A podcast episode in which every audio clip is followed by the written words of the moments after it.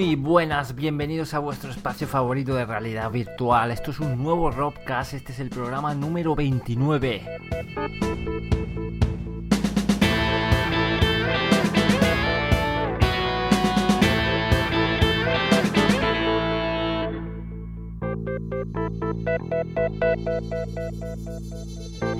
Semanas previas al E3, por lo que se presentan muy interesantes los próximos días. ¿Qué tal, Ramón? Buenas. Muy buenas, Alejandro. Muy buenas a todos. Pues sí, se acerca ya el E3, nos queda poco tiempo y a ver qué novedades nos trae, porque Oculus la verdad es que ya ha dicho que, seguramente hablarán del input, desesperado input. Y bueno, quién sabe, lo mismo nos sorprenden y nos dicen ya, o nos ponen un preorden ya del CV1. sí, sí, ojalá. Esperamos mucho sobre esta feria y sobre todo grandes noticias sobre la realidad virtual, que, es lo que más nos interesa aquí. Sí, sin duda. Y luego también la charla de hoy muy interesante, sobre todo para toda la gente que esté ahí pensando que voy a estudiar, yo me quiero dedicar a los videojuegos, a la realidad virtual. Sí, efectivamente, hoy contamos con Laura Raya, experta en realidad virtual, doctora en ingeniería informática y docente en el Centro Universitario de Tecnología y Arte Digital, UTAD, y además dirige el máster de simulación y computación gráfica, donde se ve gran parte también de realidad virtual. Así que para todos aquellos que tengan curiosidad de qué se estudia en estos casos para dedicarse profesionalmente, pues no lo podéis perder. Además es experta en dispositivos ápticos, por lo que será muy interesante todo lo que nos puede contar sobre estos dispositivos que tanto pueden influir en la realidad virtual.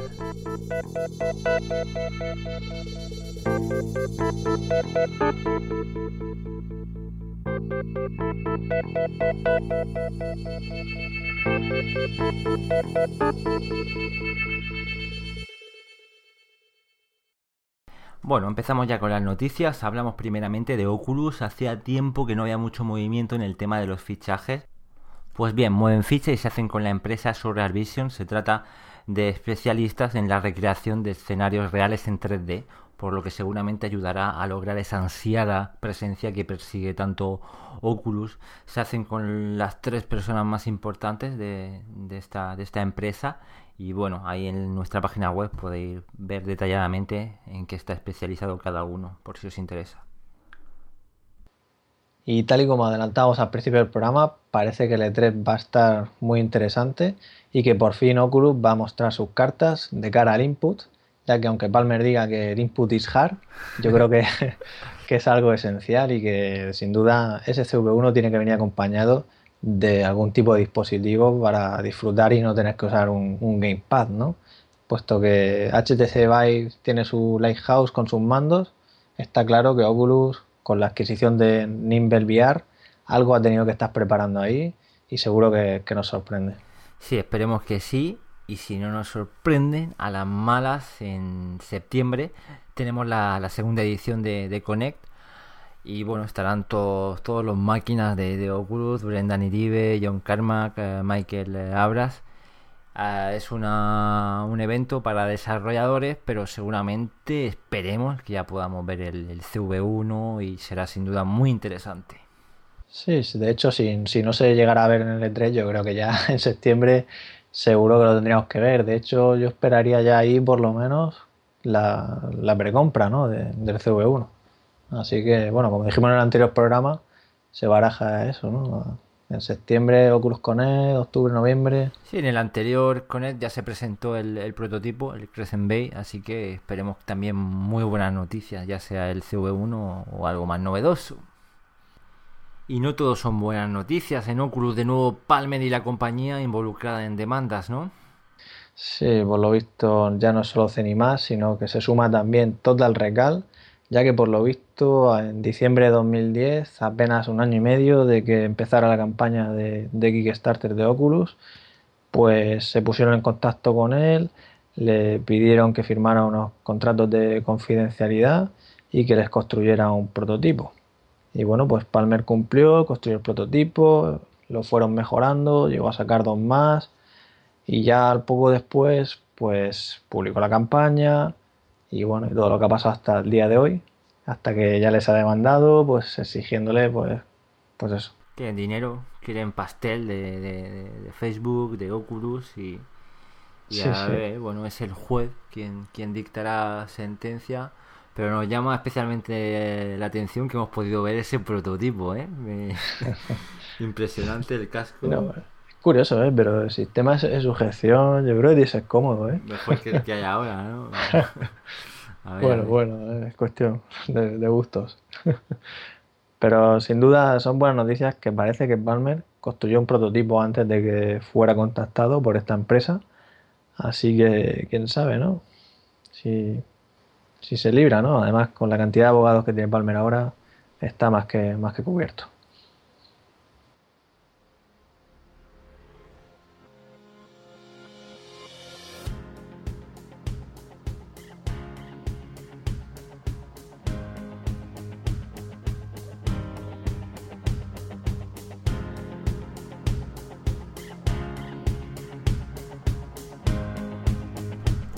Empezamos ahora hablando de CMOAR. Recientemente han publicado un nuevo vídeo de su cine virtual.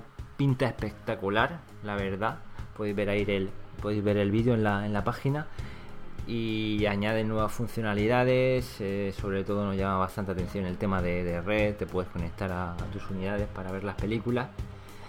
Eso por un lado. Además podéis probar la demo, está en Google Play. Y por otro lado, se retrasa el visor, que en principio lo iban a enviar a partir de, junio, después de la campaña de, de, Kickstarter. Han tenido problemas a la hora de recaudar el, dinero, ah, así que habrá que esperar un par de meses. Pero esto puede ser bueno porque están valorando incluir las lentes de, de con ese famoso FOB de 150 así que al final la, la, jugada puede salir bien si os acordáis este visor era era un poco peculiar porque dispone de tres tipos de, lentes, una para el tema de la realidad virtual pura y dura como la conocemos, otro para ver películas en 3D, ¿vale? Y otro para películas en, 2D.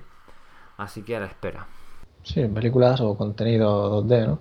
La verdad es que también hay que decir que lo bueno de esta carcasa es que es parecido al Gear VR porque lleva sus propios sensores lo que hace que, tengamos una mejor experiencia ¿no? en de cara a la latencia.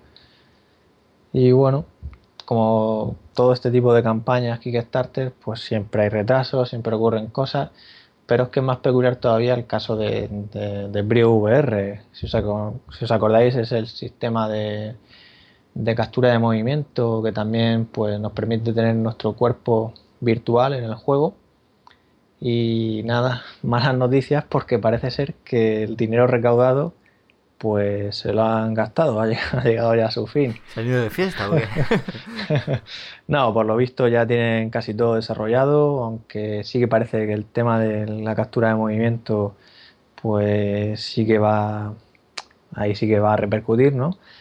Pero por lo demás los juegos, las demos, está todo preparado, pero falta el dinero para los componentes para fabricarlo. A ver, a ver cómo salen. Yo, yo, creo que esta gente está en su casa, está, están diciendo, Palmer, llámame, cómprame. no, no, según comentan, están en conversaciones con un potente inversor y también buscando otras opciones de financiación. Y lo que tienen claro es que, que PriVR va a llegar a los que los apoyaron. Y bueno, así que bueno, a ver si tienen suerte y lo sacan adelante.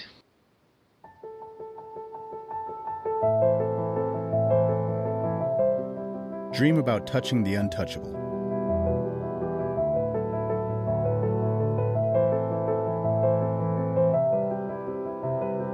Wish to feel with your fingers the marvels of the universe.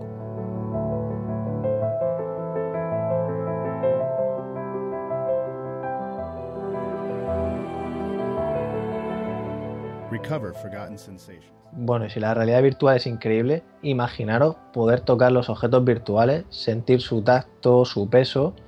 Pues esto es lo que pretende Glow One, unos guantes para realidad virtual de la empresa Neurodigital Technologies que acaba de lanzar su campaña en Kickstarter. Y nada, la verdad es que las posibilidades de este tipo de dispositivo yo creo que bueno, son, increíbles y enormes, ¿no?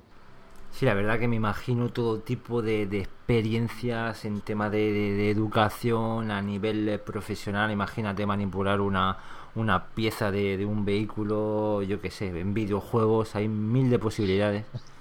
Sí, la industria también de entretenimiento de adultos, seguro que también tiene multitud de aplicaciones. Y en cuanto a las características de estos guantes, pues cabe destacar que, bueno, como la mayoría creo que nos resulta curioso, ¿no? De cómo llevan a cabo esto, ¿no? Cómo somos capaces de sentir peso o tacto. Pues por lo visto cada guante lleva unos 10 activadores repartidos por la palma y los dedos del guante y mediante una vibración que cada uno vibra de forma independiente y a distintas frecuencias e intensidades, pues consiguen reproducir este, estas sensaciones, ¿no? Y bueno, yo creo que esto es un poco como el tema de la realidad virtual, que hasta que no lo pruebes, pues no, te lo puedes imaginar, ¿no? Así que con ganas de, de ver de qué es capaz este tipo de tecnología. Nunca mejor dicho, de echarle el guante. y bueno, respecto a la campaña, quedan unos 35 días a este mismo momento que estamos grabando el, el Robcast. Están han conseguido ya 24.646 dólares y la meta son 150.000. A ver si llegan, les deseamos lo mejor porque nos parece súper interesante. Sí, que además son, son españoles, son de Almería, así que mucha suerte. Respecto de Valve no tenemos grandes novedades esta semana, esperaremos al E3, han hablado un poco de los requisitos, pero vamos, no es un gran misterio lo, que se esperaba, un E5, 8 GB de RAM, una GTX 970 o una R9 290 de ATI y puertos USB 3. Eh. Lógicamente, sí, si es que tienen las mismas características, ¿no? La misma resolución, es normal que, la, que los requisitos también sean similares, ¿no? Así que ya sabéis, preparar ordenadores. Por cierto, 1500 dólares según Oculus. Seguimos hablando de HMDs, hablamos ahora de Imagine, este peculiar HMD que nos ha sorprendido, sobre todo por su forma, una especie de, de, de gafas ahí al estilo las crónicas de Riddick y en cuanto a sus características sabemos que será 2K por, por ojo, tendrá un FOB de, de 100 grados, podemos ajustar la distancia interpupilar, eh, lleva un mando de control y podemos levantar las lentes y ver el mundo real. Sí, la verdad es que esa forma es, curiosa, ¿eh? acostumbrado a los HMDs que estamos viendo hasta ahora, ¿no? O sea, DK1, DK2, el CV1 incluso, o, el HTC Vive, ¿no? Todos suelen ser pues bastante grandes por delante, ¿no? No es como este que apuesta por, por unas lentes, el tamaño de la pantalla es la forma de las lentes, básicamente. Y si recordáis, hace un año, en la pasada conferencia del Google I.O. de 2014, Google introdujo el Carboard, llegó la realidad virtual barata a los móviles, es decir, la realidad virtual de cartón.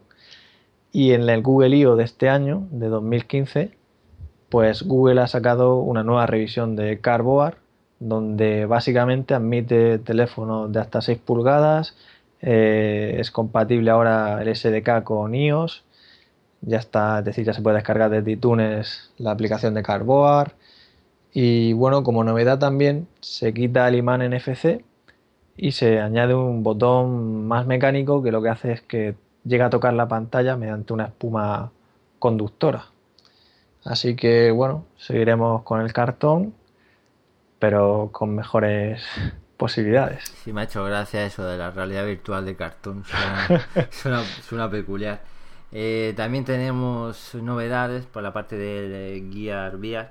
Eh, aparecen nuevas patentes, parece ser que se quiere hacer cada vez más autónomo y de hecho en un futuro, no sabemos cuándo, pretenden, pretenden incluir una pantalla LCD, un sistema holográfico, un proyector, eh, cámaras para poder, imagino, ver el, mundo real, tendrá memoria RAM, tendrá su propio memoria de almacenamiento SSD.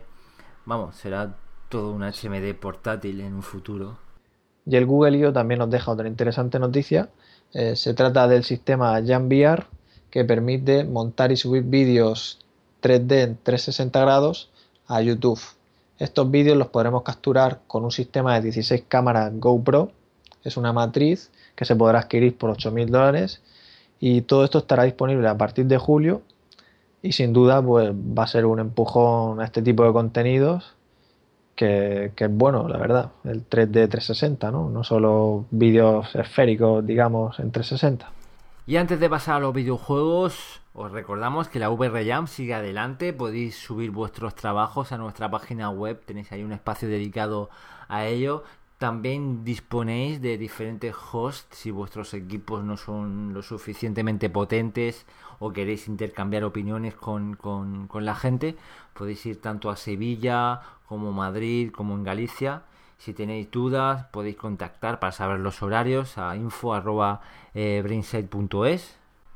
Así que suerte y esperamos vuestros proyectos. De hecho, ya se están viendo trailers de muchos de los trabajos por el foro de la Jan, los cuales tienen muy buena pinta. Y nada, para aquellos que quizás no os hayáis enterado y penséis que a lo mejor que es tarde todavía para participar, pues yo os animo porque el tema este de las Jam se hacen incluso en 48 horas y vamos, tenéis tiempo y si tenéis una idea, adelante. Pasamos ahora a hablar de videojuegos, empezamos hablando de Project Morpheus y es que hemos visto un vídeo bastante curioso de Showdown ejecutado a 60 frames por segundo y no pinta nada mal. Es, es verdad que no se ven así muchas sombras y tal, pero, pero se mueve bien. Sí, sin duda Showdown es una de las demos que lleva Oculus en sus ferias para mostrar el prototipo Crescent Bay y se trata de una demo exigente y además es una de las demos de las que más llamaba la atención, ¿no? Era esta en slow motion. Hmm. Y nada, son buenas noticias para Morpheus. Sin duda será capaz de, a base de optimizar, ¿no? Hmm. De llevar grandes experiencias. Hablamos de, hablamos de un Real Engine 4, que no lo hemos dicho. Sí, sí, sí. Y además eso, que, que es capaz de subirlo a 120, ¿no? El tema este de interpolación que lleva. Lo cual habrá que ver esta técnica cómo, qué resultados produce, ¿no?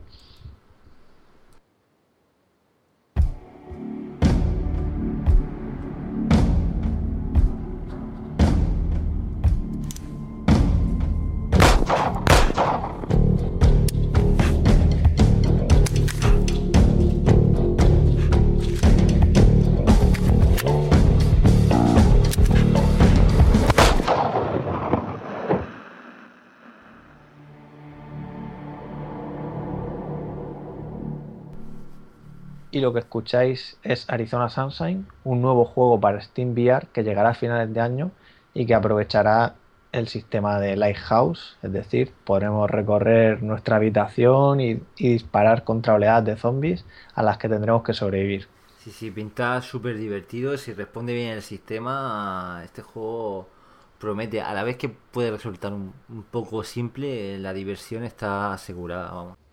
Sí, gráficamente parece que todavía les queda un, poco por, trabajar, pero bueno, lo que es el concepto, la idea, yo creo que, tiene muchas posibilidades, ¿no? Y, aunque no sea algo muy elaborado, pero el tema de, moverte, ¿no? El tema de la presencia, el apuntar con el arma, ver la mirilla, el recargar de una manera real, yo creo que este juego va, va a triunfar. Y no puede haber un Robcast sin hablar de un juego de naves, esta vez de Valkyrie, ya está en fase alfa, podéis descargar el juego, eh, tenéis ahí el enlace para, los que la dispongáis. Y los que no van a ir aumentando el, el número de jugadores, tenéis ahí el enlace, a ver si tenéis suerte y lo podéis probar antes.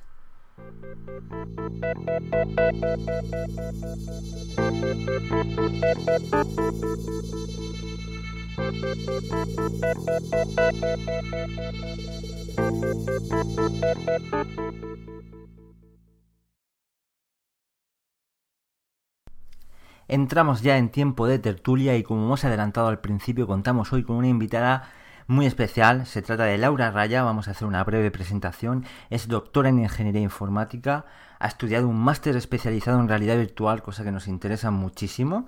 También toca la rama de la música, ha estudiado viola en el Conservatorio Oficial Profesional Teresa Berganza y actualmente es coordinadora del área de posgrado y directora del máster universitario en computación gráfica y simulación en la UTAD.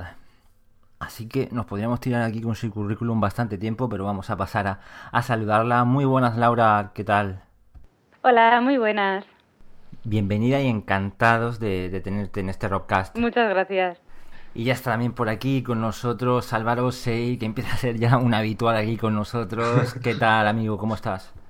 Buenas, chicos, ¿qué tal? Encantado de estar aquí, como siempre, y que me hayáis invitado para, para el charlote.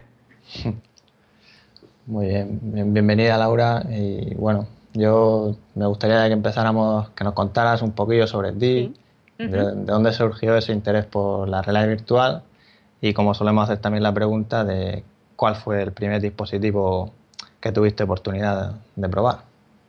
Bueno, pues yo al final, como casi todos los que parece que nos empezamos a dedicar eh, a esto de la realidad virtual, pues empecé estudiando ingeniería informática. Sí, es verdad, como bien has dicho, pues en su momento yo a la vez estaba estudiando en el conservatorio, no, no sabía muy bien qué, estudiar en el sentido de que pudiéramos combinar lo que es la ingeniería con el arte. Y, y, al final, a medida que yo iba estudiando ingeniería informática, iba buscando esa parte que me pudiera combinar las dos cositas, pues de repente tuve una asignatura en la carrera que, que pude probar mi, mi primer dispositivo de realidad virtual un poco en serio, ¿no? No una satana glifo de estas verdes o rojas, ni, ni unas gafas de parques temáticos, que bueno, ya empezaba a ver por, por aquel entonces, hace 10 años, sino me metí en una cueva de realidad virtual directamente, con sus cuatro pantallas, con un head mounting display, con su tracker de seguimiento, y me fascinó. Me fascinó sobre todo porque tenía la sensación de, yo estoy viendo esto, pero es que la gente no sabe que existe esto a día de hoy y, es como, como irte a una película rollo Minority Report y, y era fascinante, ¿no? Así que nada, ya terminé la carrera y, dije, bueno, pues me voy a especializar en, un máster de dos años y hacer cositas de informática gráfica, de animación, de toda la parte física, ¿no? Porque no, era solo de, realidad virtual. Y mm, sí que decidí ya, cuando llegué más a la parte de realidad virtual, de bueno, ¿por qué no? Total, ya llevo siete años estudiando, pues me voy a poner otros tantos a, hacerme un doctorado en informática especializada ya en temas de tacto virtual, ¿no? Ya y vamos a darle un poco más la vuelta al rizo y, ya para que nos vamos a quedar en gafas, sino a, tacto virtual. Y ahora, bueno, pues como bien dijiste, ya decidí, estuve en varios proyectos, sobre todo investigadora en la universidad y, empecé a dar clases en ingeniería informática y, en diferentes másteres especializadas en realidad virtual, hasta que llegué a UTAD y, y bueno, pues me, puse de directora del máster universitario en computación gráfica y simulación, que tiene bastante carga de realidad virtual y que bueno, yo tengo la suerte también de dar las clases de, de la parte del tacto. Así que bueno, encantada de haber encontrado ese punto de informática gráfica que no sea tan, tan numérico o tan de texto, sino que tenga un poquito combinado con un poco del arte como los videojuegos que pueden tener o las películas o toda parte de realidad virtual que bueno, a mí me parece fascinante realmente. Pues sí, la verdad es que son muchas cosas las que nos has dicho y yo quería sacar el tema otra vez de lo de la cueva que has dicho. Sí. Eh, porque decías que era una cueva con un HMD. Bueno, yo normalmente lo que he visto es que te suelen volver ¿no? con varios proyectores, pero no te sueles poner un casco también.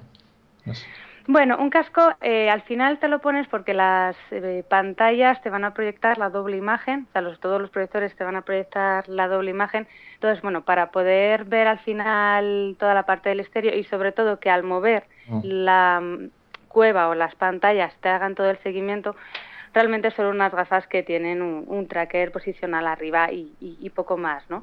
Es suficientemente envolvente como para que no necesites nada más y si bien era, bueno, hace, eh, hace tiempo, bueno, era una cueva que luego pues se fue mejorando bastante, me, me sirvió totalmente para quedarme toda loca de realmente por qué existe esto y no lo sabíamos, ¿no? Sí, nosotros pudimos probar una, una cava en, en París y bueno, eran más bien unas gafas de estas polarizadas eh, que podía ver lo que hay alrededor, la proyección de, de los proyectores y luego ya vaya el, el tracking para, para seguirte, sí y bueno, pero la sensación de presencia al poder moverte, andar, era, era bastante chula y, real. Sí, supongo que es un poco como HTC Vive, ¿no? El tema de la habitación, que estés tú ahí de pie y tal.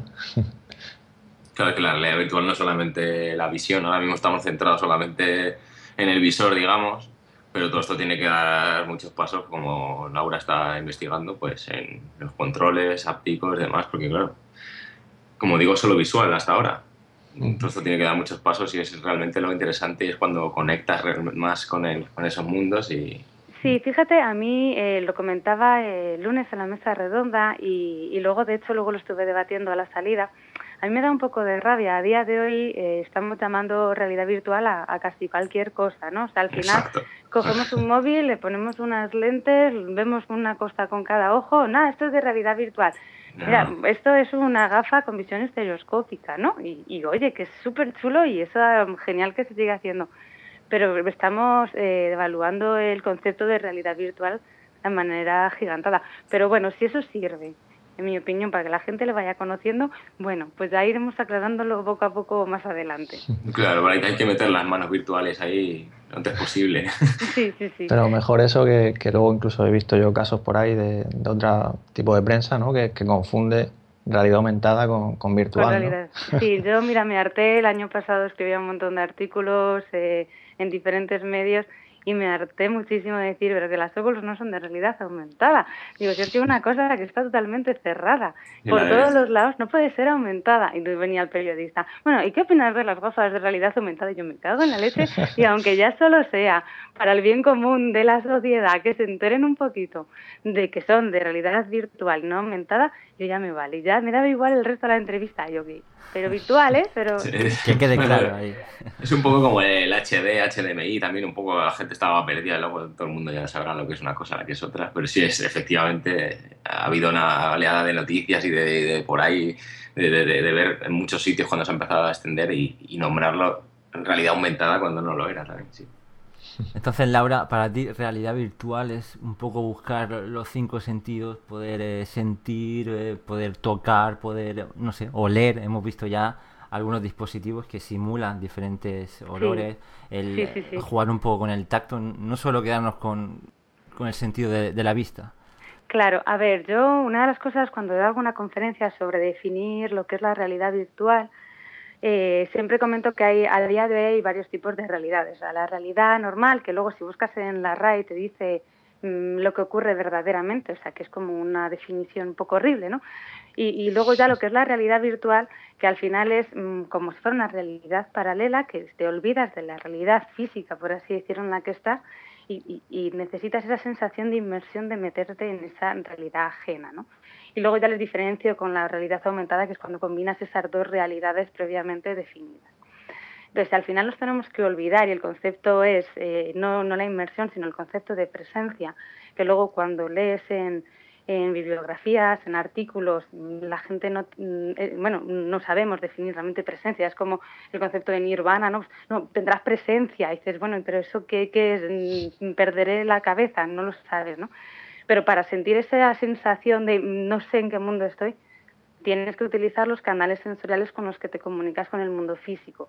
Y al final son cinco sentidos eh, exteriores que son los que conocemos y ya así entramos en los propioceptivos como la posición del cuerpo, pues cuanto más canales sensoriales de esos tengamos en nuestra experiencia virtual, más nos olvidaremos de que hay otra realidad en la que estamos. Mientras eso nos falle, la experiencia es súper motivante y nos gusta y hay 200.000 y ahora parece haber una tendencia increíble a vídeos eh, o aplicaciones de, con óculos de miedo, porque nos debe molar el hecho de, oh, Dios mío, ahora no veo, me lo creo, y, tienes la sensación de miedo. Yo veía esta mañana un vídeo de un chico que gritaba que parecía que se estaba matando. Eh, el vídeo, de verdad, o sea, digo, Dios mío, me está dando miedo hasta a mí, ¿no? Y claro que funciona pero porque la vista final es el canal principal que, tenemos y si queréis eso lo hablaremos más adelante. Pero si queremos llegar al concepto de realidad virtual tenemos que meter los canales sensoriales. Exacto, y por eso toda la investigación ahora mismo, todos los dispositivos han ido, pues eso, la resolución, ya sabemos todo. que si tal y es igual, pero claro, esa vuelta a la burra al trigo, ¿no? Aquí está que no, por lo menos eh, los controles se definan y, y sintamos que, estamos, que estemos ahí incluso, mm, digamos, sin, sin, hacer uso tanto de la vista, pues imaginaos, ¿no? O sea, pero yo creo que esto es como todo, ¿no? Hay que ir poco a poco y es mejor que se centren en, la visión, ¿no? Porque, de hecho, para sacarlo comercial, ¿no? Pues mejor poco a poco que, que abarcar muchos campos, ¿no? Y bueno, yo creo que, es, bien, que es bueno que empiecen por el, por el HMD, ¿no? Y ya... Sí Yo, yo es verdad que a día de hoy sí, sí creo eso, creo que tenemos que llegar a ese punto. Creo que el audio lo tenemos ya, o sea que ya tenemos dos de cinco, casi, casi. El tacto está muy desarrollado, aunque a nivel comercial menos. Y, también os digo, si habéis visto eh, dispositivos, por ejemplo, bueno, el de olor o el de sabor, yo, yo he visto prototipos eh, chinos, japoneses, que si tú te pones las óculos, te pones el de olor, el de sabor, el exoesqueleto en todo el cuerpo, no, o sea, no, no, odias la realidad virtual, o sea, es, era totalmente incómodo, ¿sabes? O sea, tenía uno con una pajita en la boca que le inyectaban ciertas cosas para sabor, una cosa... Entonces, realmente, bueno, pues nos queda mucha ya hasta diseño del producto como para que lleguemos a esos niveles. Pero está bien que queramos llegar. Nosotros como, bueno, queremos llegar a Marte. Bueno, pues vamos primero a la Luna, pero, pero bueno, está bien que queramos llegar a Marte. Sí, bueno, es curioso lo que, lo que comentamos de, esa presencia, de lo difícil que es definirla, porque en su día, la primera vez que pudimos probar el, el DK1, en este preciso instante sí que pudimos sentir esta, esta presencia de, la que hablamos, pero luego todo evoluciona, el cerebro se, se habitúa a algo que ya deja de ser nuevo, luego aparece DK2 con ese posicionamiento absoluto y de nuevo parece que la volvemos a sentir por lo que esto va, va a seguir eh, evolucionando y, es como todo. Sí, pasa con, los videojuegos en pantalla normal también, ¿no? Los gráficos. No sé, a ver, hasta, hasta saltando con Tomb Raider, si no vas a engancharte esa piedra, ahí te pega un respingo, ¿no? Si estás ahí muy involucrado, ¿no? Si estás muy. Si estás, eh, estás poniendo mucha empatía en esa experiencia, pues claro, eh, los primeros, las primeras experiencias con Oculus visuales, en este caso, como estábamos hablando, sí, sí que, sí que eh, hay esos latigazos de, presencia, ¿no? Pero como decís, pues claro, tiene que avanzar en otros aspectos. Sí, fijaros que yo recuerdo ya hace unos años, sobre todo cuando eh, usábamos la cueva de realidad virtual que os comentaba anteriormente, eh, un compañero mío de trabajo estaba haciendo una investigación sobre cómo definir realmente presencia, cómo diferenciarla de inmersión. Estaba haciendo su tesis doctoral en eso y, y quería hacer pruebas que podían influir, influir en la presencia.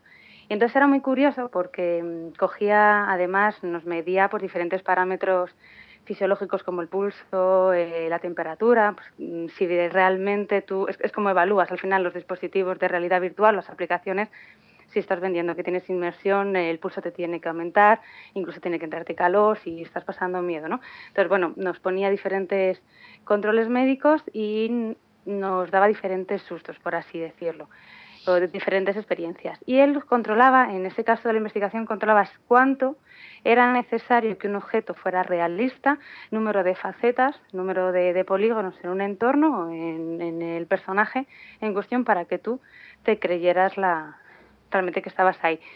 Y evidentemente eh, la, experiencia era un perro que venía, venía a atacarte tú estabas en medio de la cueva realidad virtual y evidentemente cuando el perro eran cubos eh, y, una esfera en la cabeza, pues no, no, pero no necesitabas muchísimas facetas como para tú estabas ahí con tu, música y de repente venía un perro por el sonido, que ya influye mucho, ladrando, venía alguien y la gente se echaba para atrás al final dices, fíjate, el concepto en sí mismo de presencia, de que te has sentido presente en ese entorno, que bueno, hubo un caso que, no, Dios mío, que me estoy ahogando, tampoco era para tanto el perro, ¿no?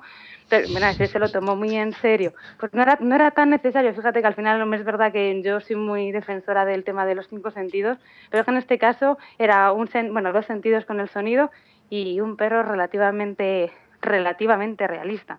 Y la gente se asustaba. Es impresionante, ¿no? Que el cerebro, una parte del cerebro sea consciente de que eso es un perro de verdad. Pues es increíble. sí, sí, sí, Bueno, Laura, actualmente diriges un máster universitario en la UTAD de Computación Gráfica y Simulación. Eh, tenemos mucha gente interesada en, en, realidad virtual. Queríamos que nos cuentes un poco qué puede aprender el alumno, qué dispositivos puede acceder, que nos expliques un poco en qué consiste. Vale, pues mirar, a ver, este máster, eh, lo primero no, no es únicamente un máster de realidad virtual, ¿vale? Es un poco, engloba el típico perfil de ingeniero, programador, matemático, bueno, el perfil técnico que quiera aprender todas las bases que se esconden por debajo de una aplicación gráfica, sea cual sea el ámbito en el que está. Entonces, ahí mm, vamos a tocar muchos palos, vamos a tocar toda la parte de renderizado realista, pero no a, coger un motor, no a coger Unity o a coger Maxwell y dejarlo bonito, sino a saber qué significa un trazador de rayos, qué significa iluminación global y son capaces de modificarlo. Eso al final luego en la industria se necesita mucho porque muchas veces nos encontramos con gente que utiliza mucho la herramienta pero no, no sabe modificarla, ¿no? Dentro de toda esa parte que también tiene un peso importante en simulación y trabajamos con todos los chicos de Neslimit, que son los que hicieron la lava del Señor de los Anillos, que cae por el monte, o casi prácticamente el 90% de simulaciones de fluidos que hay en las películas de Hollywood a día de hoy son de ellos, pues tenemos un conjunto de asignaturas que, impartimos junto con ellos en la parte de simulación. Y luego también tenemos esa parte de, realidad virtual que tiene bastante peso en, en el máster. ¿Qué ven de realidad virtual?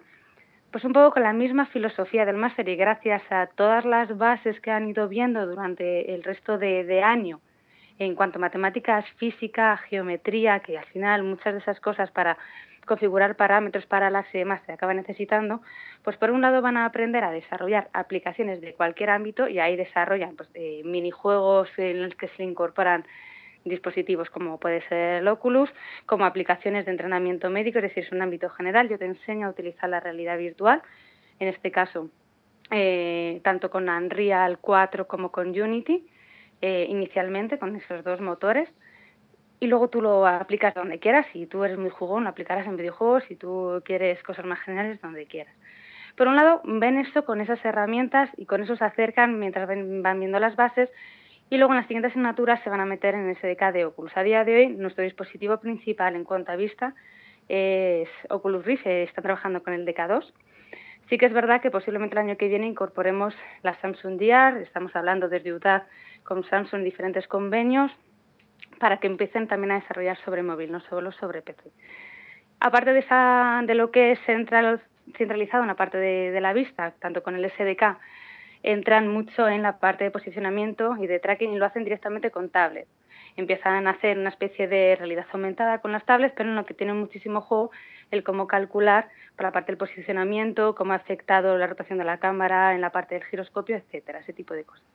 Y luego ya tienen un módulo centrado en tacto virtual, en la que ellos van a ver con Novit Falcon, que es un dispositivo áptico bastante baratito, donde lo que había antiguamente, unos 200, 300 dólares, se pueden encontrar muy es como el análogo de las Oculus, es decir, dentro del tacto.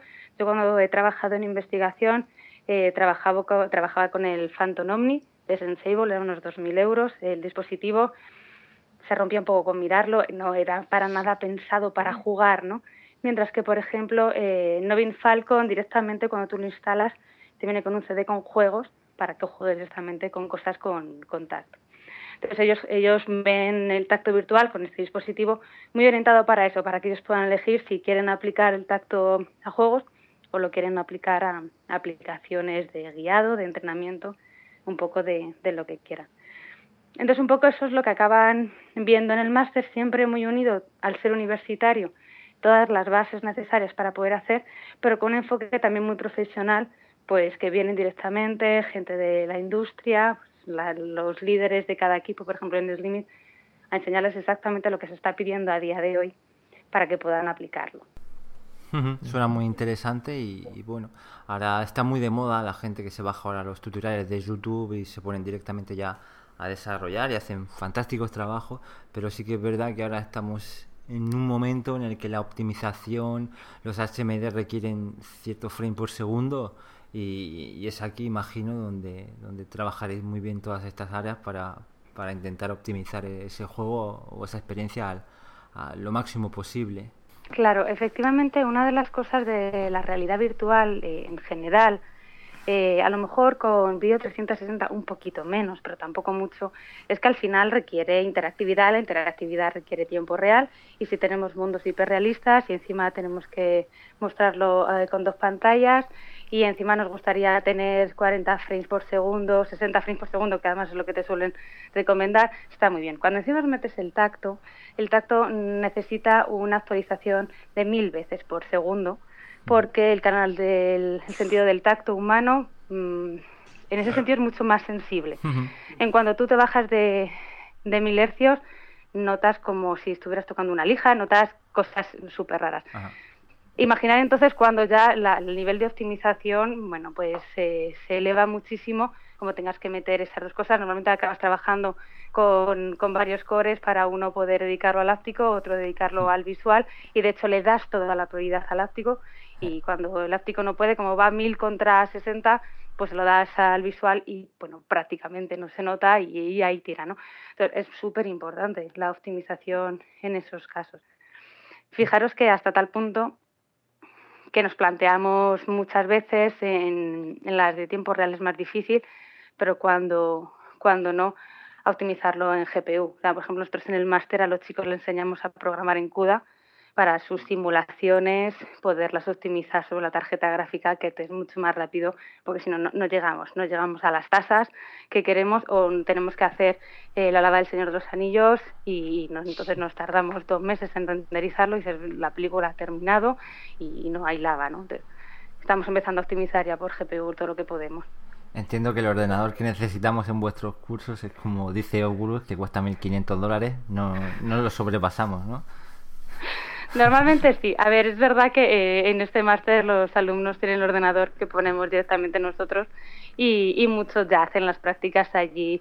Pero efectivamente, cuando llega el alumno y te dice, me he comprado un portátil y ves que se ha comprado el maquinorro increíble, que además es de todo menos portátil, de lo gordo que es.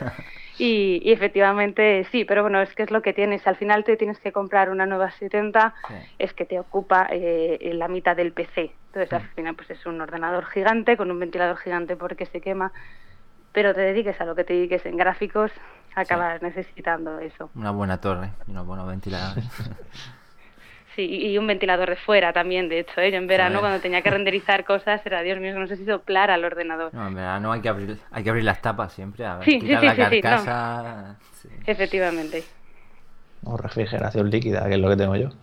sí. Vale, pues has comentado diversos perfiles como matemático, informático, de cara a posibles candidatos ¿no? para estudiar el máster. Eh, yo concretamente soy ingeniero informático pero me imagino, y de hecho lo he visto mucho por el, por el foro, que, que los robianos preguntan, pues, ¿qué, ¿qué, tienen que hacer o qué, vamos, qué deberían estudiar para dedicarse a esto de la realidad virtual? Entonces, tú que, eres, que te dedicas a esto, a la docencia, ¿qué es lo que les recomendarías? Para mí, a ver, eh, si son cosas de realidad virtual exclusivas, para mí ingeniería informática es lo más importante porque evidentemente va a requerir de programar, porque es verdad que es muy bonito y dices, ay, va, qué bonito todo, pero todo, como me decían a mí en la carrera, que no hay magia y cada una de las cosas que pasan en el ordenador las tienes que programar. Yo te recomendaría informática. Ahora, también te digo, si no solo realidad virtual, sino además realidad virtual, pero tú quieres un sistema de entrenamiento que tenga una simulación de fluidos increíble, también recomendaría física al final lo encontramos muchísimo, ¿eh? Y, por ejemplo, el tacto virtual, y dices, bueno, pues una cosa que da fuerza, bueno, pues que la fuerza es física, y todo lo que hay detrás para que un dispositivo áptico te dé una fuerza, y esa fuerza, ¿por qué te da esa fuerza? Es una fuerza realista, ¿eh? No, no decimos, tú empuja ahí y lo mismo se cree que hay un objeto. Es la fuerza que te daría la vida real, tiene física por detrás. No es una física súper complicada, y también lo digo porque yo como informática tampoco es que me fuera la vida en la física, pero, pero se requiere. Entonces, ¿qué pasa cuando de repente nosotros, mira, perfiles que tenemos en el máster este año, que están terminando, tenemos de todo? Porque al final es un máster que además, como tiene una asignatura al principio de programación en C++ para igualar niveles, tenemos un físico, el cual mm, va sobradísimo en las asignaturas de simulación, lo entiende todo, todo flipante y te hace maravillas. Un ingeniero electrónico es un técnico, te sabía programar y te, entiende toda la algoritmia que pueda haber. Tenemos una arquitecta. La arquitecta además es una curranta increíble, que si bien hay asignaturas que lo ha pasado súper mal, sabía algo de programar, aprendió a programar bien y lo ha utilizado. Bueno, de hecho ahora eh, está haciendo prácticas en Electronic Arts, pero quería utilizar inicialmente toda la parte de realidad virtual para toda la simulación de edificios, de construcciones que le requerían en su momento en su trabajo. ¿no? Ahora se está empezando a mover porque le mola más otra cosa tenemos muchos perfiles, luego tenemos los informáticos. Y cada uno aporta algo. El que sabe programar, sabe programar y puede programar estupendo, y el que sabe física, estupendo, el que sabe matemáticas. Al final, prácticamente cualquier carrera técnica te sirve para realidad virtual. También te digo, hay artistas que te utilizan las Oculus, porque una de las cosas que nos ayudan los motores de videojuegos es que acabas aprendiendo las cuatro botones que tienes que dar y te modelas en Maya tu super entorno perfectamente genial, lo importas en Unreal o en Unity, le das unos botones que has visto por un tutorial y lo tienes en las Oculus. Sí, sí. Bueno, un poco por ahí te iba a preguntar yo, ¿no? Un poco, el, porque me interesa profesionalmente un poco, yo, por yo soy ilustrador y tal, y quería saber un poco si también vosotros no teníais, cubríais un poco esa, esa faceta más artística, diseño de elementos, de, niveles, incluso el, el modelado 3D, una animación, sé que colaboráis con Ilion y demás, no sé. Claro, en este máster no. El, el, tema es que en UTAD eh, tenemos 14 máster y 5 grados.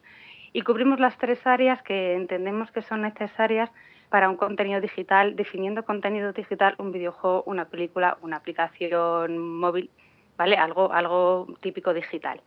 Entonces, eh, claro, el máster de computación gráfica y simulación está dentro del área de ingeniería y un poco a caballo en el área de, videojuego, pero luego tenemos todo el área de arte en sí misma. Y ese área de arte es en la que está la gente de arte y diseño visual de videojuegos, los diseñadores de videojuegos, diseños conceptuales, la parte de diseño visual de personajes, animación, iluminación, VFX. Ahí tenemos toda esa parte orientada a artistas. Y es una parte estupenda y magnífica en el sentido de que tenemos detrás a Ilion Animation Studio, que somos primos hermanos, entonces muchos, muchos alumnos nuestros, por no decir la mayoría, porque en los grados sobre todo hacen prácticas en Ilion. De hecho, ahora, por ejemplo, en el del máster de computación gráfica y simulación, Ilion está enmarcada en una película bastante importante y acaba de contratar a dos, no prácticas, sino los ha contratado a dos de este máster porque en la parte de computer graphics lo necesitan. Pero bueno, de artistas, por ejemplo, están buscando artistas y muchos que los están cogiendo de nuestros grados y de nuestros posgrados porque los estamos formando como ellos nos están indicando que necesita la industria a día de hoy. Entonces este máster no, no recoge nada que necesite un artista, lo recoge los máster de, de, arte, del área de arte.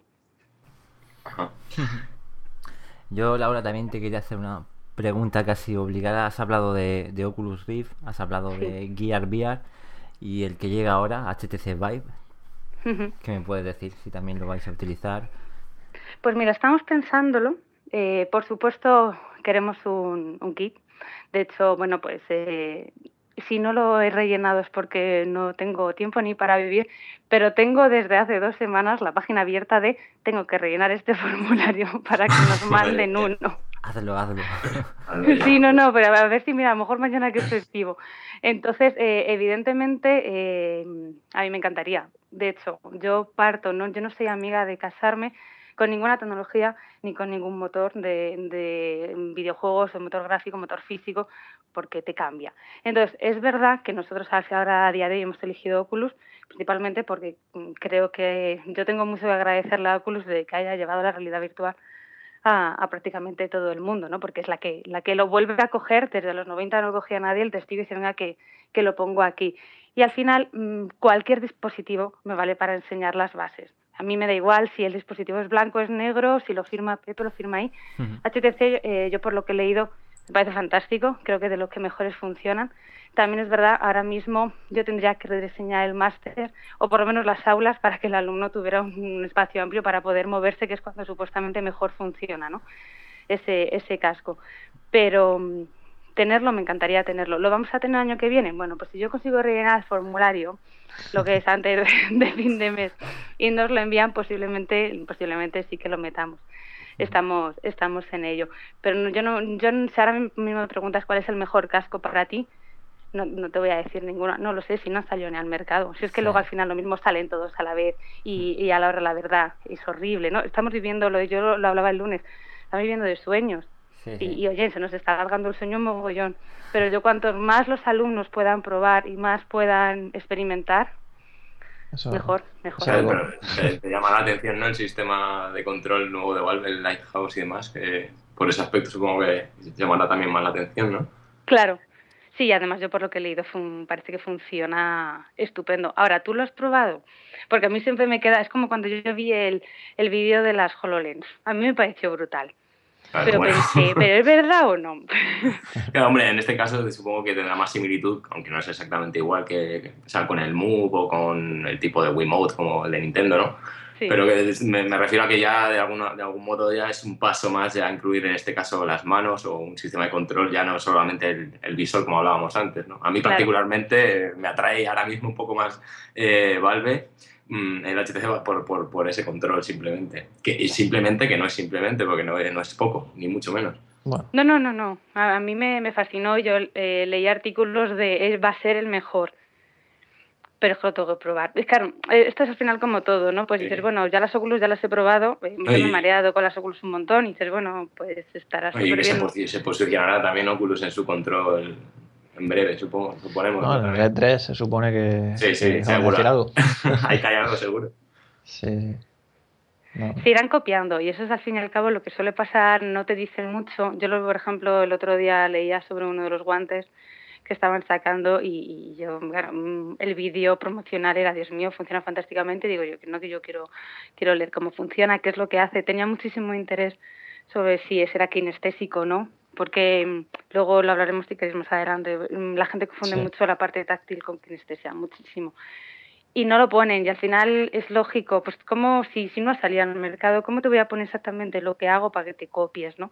Entonces, bueno, pues evidentemente luego irá sacando y HTC sacará una cosa y dirá Oculus, joder, pues es que es muchísimo mejor su, su interacción y entonces volverá a cogerla y iremos mejorando. Eso es buenísimo. Para la investigación y para el desarrollo es genial que haya competencia. Bueno, y también por preguntar, también te puedo preguntar por Project Morpheus Sí. Si también lo tenéis en vuestra aula o... Con Project Morpheus a día de hoy no lo tenemos. No sé si lo vamos a tener.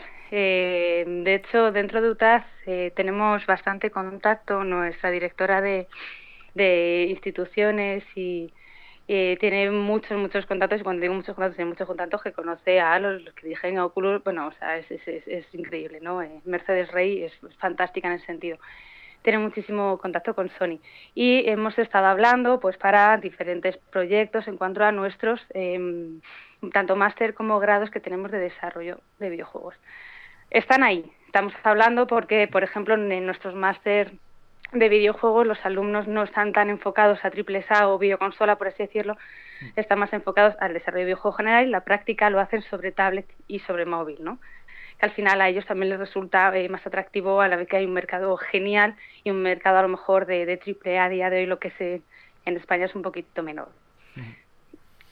Orientando en eso, si al final decidimos irnos y seguir para adelante con ellos, evidentemente yo una de las cosas que dije en esa reunión, muy bien, pues traen Proyecto Morpheus aquí, ¿vale? Entonces lo, lo, probamos porque ya es que si nos salíamos un poco con ellos, pues nos salíamos con todas y ya pruebo yo realidad virtual pero a día de hoy no, a día de hoy no. De todas maneras, por el, la orientación en sí misma del máster o de lo que estamos viendo a día de hoy en realidad virtual en UTAD, no está solo orientada a videojuegos. Entonces sí que es verdad que en ese sentido, aunque Oculus está vendido mucho como videojuegos, también salió Oculus Studio y salen otras aplicaciones, parece como que todavía es más general.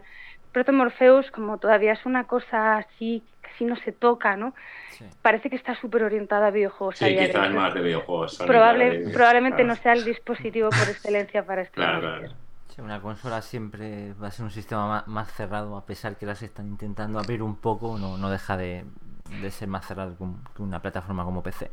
No, y perfecto, que, perfecto que no solo miráis, miréis los videojuegos, eso indica que, que, lo estáis viendo la realidad virtual como algo como lo, gran, lo grande que es y no solamente videojuegos, que evidentemente es como va a darse a, conocer principalmente por el uso de gráficos 3D y demás principalmente, pero, pero como habéis dicho, la realidad virtual no solo videojuegos, ni mucho menos. Claro, es que sería, sería fantástico que la gente entendiera que no es videojuegos, el mundo del videojuego es enorme y aparte tienes la opción dentro del videojuego a tener realidad virtual. No es videojuegos y realidad virtual y a veces se combina y la realidad virtual hace cine y da entrenadores médicos y no tiene nada que ver con jugar. Yo ah. soy muy poca jugona y llevo 10 años haciendo cosas de realidad virtual y nunca se me ha ocurrido hacer un juego de realidad virtual. Es que encontraba tantas aplicaciones interesantes, digo, pero pues ¿para qué voy a hacer un juego si puedo hacer un entrenador de artroscopia, ¿no? Que era más interesante. Entonces, pues bueno. Así, uh, que, que, se entienda que es, que es diferente, es genial. Pero no se sabe en qué acabará Project Morpheus. Vete a saber que de aquí a poco anuncien que también será compatible con PC, ¿no? Igual que Kinect de Microsoft al final lo puede utilizar fuera de la consola, ¿no? Qué optimista. Y de hecho tiene que tuvo más éxito casi. Sí, no, y su, HMD era, ¿no? era compatible con PC y demás, podría ser por serlo también compatible. Claro, yo ahora mismo, si está, como dices, está todo, está todo creándose, ¿no? No hay nada. El único, el único problema por el cual lo harían, no lo harían compatible con PC sería pues, por el tema de exclusivos de videojuegos y demás, no, por, no porque no pudiera enchufarse, digamos. Pero, Hombre, y que en, ese sentido eh, eh, su marketing es muy bueno de mm, vas con, con, la PlayStation. Te vas a comprar la videoconsola que estás deseando comprarte, llevas comprándotela un montón de años y te estoy sacando cada vez más cara, pero la gente me la sigue comprando y te la voy a dar con las gafas es un paquete que es mucho más fácil de papá, quiero una videoconsola con gafas, a eh, no quiero estas gafas por un lado, no quiero otro juego, quiero un ordenador que para que tires la leche de caro. Entonces, en ese sentido, eh, yo en cuanto a marketing, no está mal ¿eh? que ellos digan, no, mira, estas son las gafas de, de, mi PlayStation. Y luego ya veremos. si el mercado me lo acepta, lo mismo te las, te las saco para PC, pero no está mal. La idea para ellos también hay que diferenciarse. O sea, el problema también es que como no se empiezan a diferenciar, vas a llegar al MediaMarkt, ojalá un día, y digas, ¿y cuál compro? Y son todas iguales, ¿no? Entonces, está bien que se empiecen a definir. Sí, además con también es un poco como el HTC Vive, que lleva su, sistema de control y no solo, la, no solo las gafas, quiero decir. claro, claro, efectivamente. Y bueno, volviendo al tema del desarrollo, también en UTAD creo que estáis realizando pues como módulos de especialización para aquellos que estén trabajando ¿no? y digan, oye, pues quiero yo desarrollar, quiero aprender, ¿no? Y sí, sí ¿no? Y tenéis uno dentro de poco de precisamente desarrollar para Oculus Rift. Sí, efectivamente es algo que hemos sacado nuestro año en las diferentes áreas dentro de la ingeniería que hay. O hay módulo de especialización para cosas de Big Data, más la parte ingenieril, y hay uno de los módulos que es desarrollo de entornos virtuales con Oculus. En este caso es solo, solo con Oculus, y ahora os cuento un por qué es cuestión principalmente de horas. ¿no? Entonces, al final, eh, el máster, eh, además es universitario, es el típico máster que, que, te vale para oposiciones, que te vale para eh, doctorado, que es como una carrera, pero de posgrado. Te coge todas las bases y entonces al final está, enfocado, pues la gente que se quiere seguir formando, pero quizá no está enfocado a esas personas que están trabajando y dicen, yo quiero aprender un poquito de realidad virtual, por lo aunque sea a, a nivel lo más práctico posible, y, tampoco tengo todo el tiempo del mundo. Entonces, hemos hecho, estamos definiendo y los, los estrenamos pues, en este mismo mes, a final de mes, el 26 empezaremos. Y, son cursos de 20 horas, muy janón, muy prácticos y directamente hemos cogido a Sergio Hidalgo, creador de Halls, y a Diego Bezares, también desarrollador de videojuegos, sobre todo en plataforma móvil, y van a ser ellos los profesores. Eh, ¿Cuál es la idea? Pues que cualquier persona que tenga un proyecto personal eh, en mente o quisiera tenerlo, pero le falta los conocimientos de cómo trabajar con Unity y con las Oculus, pueda venir y en 20 horas den un montón de cosas. La verdad es que dan un montón de cosas. Mm, creo que va a ser difícil. O sea, es el típico, no es el típico módulo de vengo aquí, el ponente me habla, porque queremos ver bueno, toda la parte de integración de Oculus en Unity, lo cual eso es relativamente sencillo. no doy a dos botones toda la configuración, todo lo que es el audio estéreo. La verdad que nos hablas de Sergio Hidalgo, por ejemplo, como, como profesor, lo hemos tenido aquí en, en un rockcast, o en dos, yo creo que ya ha estado. En dos, en dos. y la verdad que me dan ganas a mí de ir a... allí. Sí, no, la verdad que Sergio, Sergio es fantástico y, y Diego de verdad que, que, también lo es. Van a dar 10 horas cada uno. De hecho, lo darán eh, mezclados, es decir, para que no sea, para que no se tenga la sensación de uno hace 10 horas eh, seguidas y otro, sino un día va uno, un día va otro y así lo, van alternando. Viernes y sábado con una semana en medio para van a mandar trabajo sí o sí para seguir avanzando y diseñaron un programa que dije, Dios mío, pero mm, mm, a mí me da miedo en el sentido, ellos para mí son personas que saben muchísimo, controlan muchísimo, ya veremos lo que da tiempo, ¿no? Porque dices, no, no, pero aquí, vídeo 360 y no sé cuánto y tal. Y la verdad que el que vaya con ganas de emprender va a aprender muchísimas cosas, muchísimas cosas de Oculus, porque se están dejando un poco los cuernos en que realmente la gente salga y dice, no, pues ya con esto me empiezo a desarrollar mi videojuego con realidad virtual, ¿no? Entonces, la verdad que como Por Oculus solo, solo de PC, ¿no? ¿no? el móvil. Sí, lo, lo, vamos a hacer Oculus y, solo PC principalmente porque en 20 horas esto era una de dos. O nos dedicábamos a, a variar de dispositivos o nos dedicamos a seguir aprendiendo en uno. Entonces apostamos, nos cogemos al grande, al que parece más asentado en ese sentido, o el que a veces también más miedo da, porque luego en móvil la gente se está arrancando y, y vamos a avanzar en conceptos de, de toda la realidad virtual con ese dispositivo. Mm, queremos ver cómo funciona. Mm, no, yo no, yo no niego, de hecho estoy abierta totalmente a que de repente vemos si este módulo funciona estupendamente con Oculus, lanzar una actualización de este o, algo añadido mm, en septiembre pues con la Samsung Gear para quien lo quiera orientar a móvil. De momento vamos a empezar con este, a ver, a ver qué tal va. Tenemos alumnos nuestros, fíjate lo que les encanta, que a mí me apasiona, gente que ha hecho el máster y dice, yo me voy a apuntar. Digo, si tú ya lo sabes, ¿no? tú te has hecho un máster de un año. No, pero además era una era por Sergio, ¿no? Es que me gusta, me lo repita, eh, este año lo han hecho con Unreal, los del máster, ¿no? me gustaría aprender Unity con Sergio. Digo, bueno, pues nada, pues apúntate. yo, yo te animo, si al final aprender es, es maravilloso. Vale, cambiamos de tema. También Laura formas parte del grupo de modelado y realidad virtual GMRV. ¿En qué consiste este, este grupo? ¿Nos puedes contar un poquito? Claro, mira, a ver, es un grupo de investigación, ¿no? Al final todos cuando empezamos a hacer el doctorado, pues eh, nos metemos en algún grupo de investigación.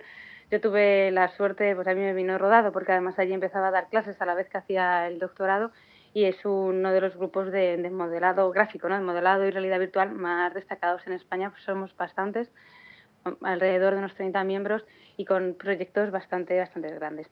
Eh, ¿Quién lo forma el grupo? Pues profesores de, de universidad e investigadores, normalmente, o la mayoría de profesores son de la Universidad de Juan Carlos, también tenemos profesores del Politécnica de Madrid y profesores de UTAD, ¿no? Eh, eh, por mi parte, a día de hoy ya. ¿Y qué investigamos? Pues la verdad que investigamos cosas muy chulas. Para mí yo siempre destaco, principalmente porque es el proyecto por excelencia que tenemos a día de hoy junto con Animetrix, más orientado a la parte de animaciones físicamente correctas y, y demás pero para mí el más importante y más me ha influido a mí en mi carrera es The Human Brain Project. ¿no? Eh, The Human Brain Project es un proyecto de la Comisión Europea, es como el proyecto insignia de la Comisión Europea, fue a, varios años vista, vamos, alrededor de 20 años vista, empezó ahora tres o cuatro años, y es un proyecto análogo al proyecto Genoma. Es un proyecto en el que se quiere analizar al nivel de detalle máximo cómo es el cerebro humano, para poder evitar enfermedades, para poder comprenderlo. A día de hoy, bueno, pues la Mónica Hall son unos estudios increíbles, evidentemente hemos avanzado, hay muchísimo, muchísimo desconocimiento en cuanto a qué es el cerebro humano, cómo, cómo se forma, qué estructuras tiene. Y claro, pues yo cuando cuento esto la gente me pregunta, ¿y esto qué narices tiene que ver con la realidad virtual? ¿no? Pues al final eh, lo que hacemos nosotros eh, es crear herramientas crear aplicaciones, herramientas de visualización, de análisis, de exploración, meter computación de altas prestaciones para ayudar a biólogos y neurocientíficos a analizar las, las neuronas. Por ejemplo, en mi caso, yo que hacía eh, o yo que hago a día de hoy es eh, diseñar herramientas que mediante el dispositivo áptico consiga a los neurocientíficos analizar topológicamente cómo es una neurona, poder tocarla, poder representar valores de, esas neuronas mediante diferentes texturas, poder ver hacia un lado y otro qué camino sigue cada neurona.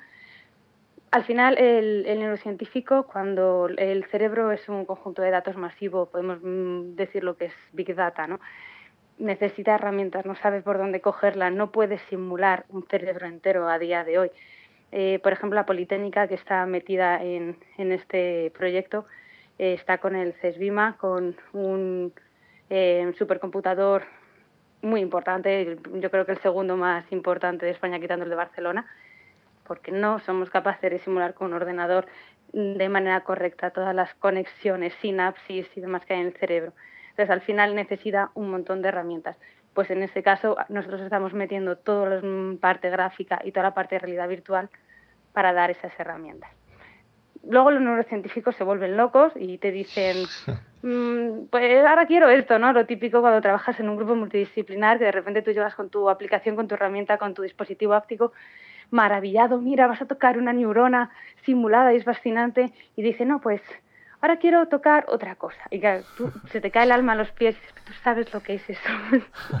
que esto no es, tú, tú, no metes una cosa al ordenador y lo tocas. No, al final es, es muy enriquecedor, muy desesperante a veces, pero muy enriquecedor cuando es muy multidisciplinar. Y ese tipo de cosillas es lo que se hace en el grupo de modelado y realidad virtual.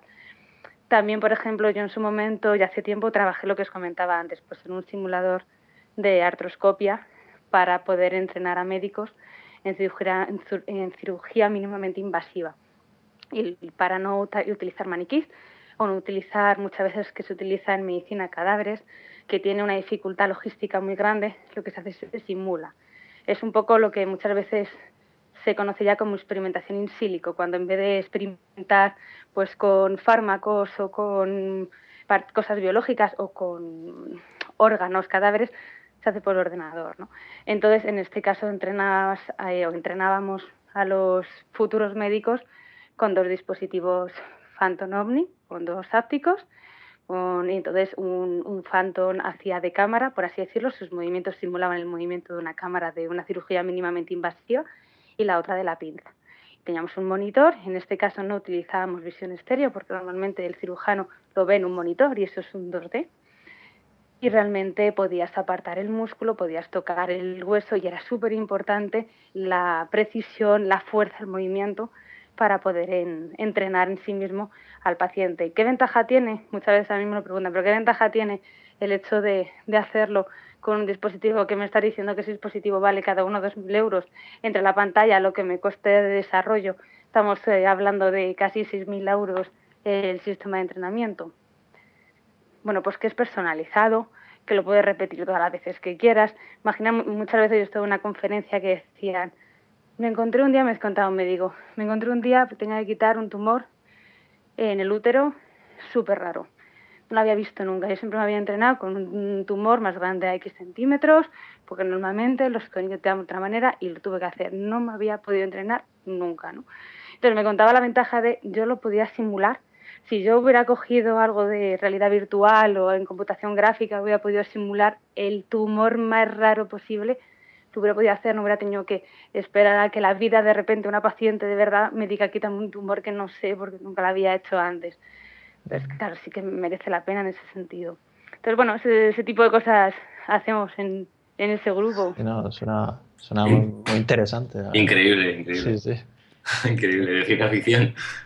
Tema que de la realidad virtual, pues eso, lo abarca todo y tiene aplicaciones para todo tipo. Y como dices, al final te vas entrenando, te vas entrenando y es que te afecta la vida real, ¿no? Todo.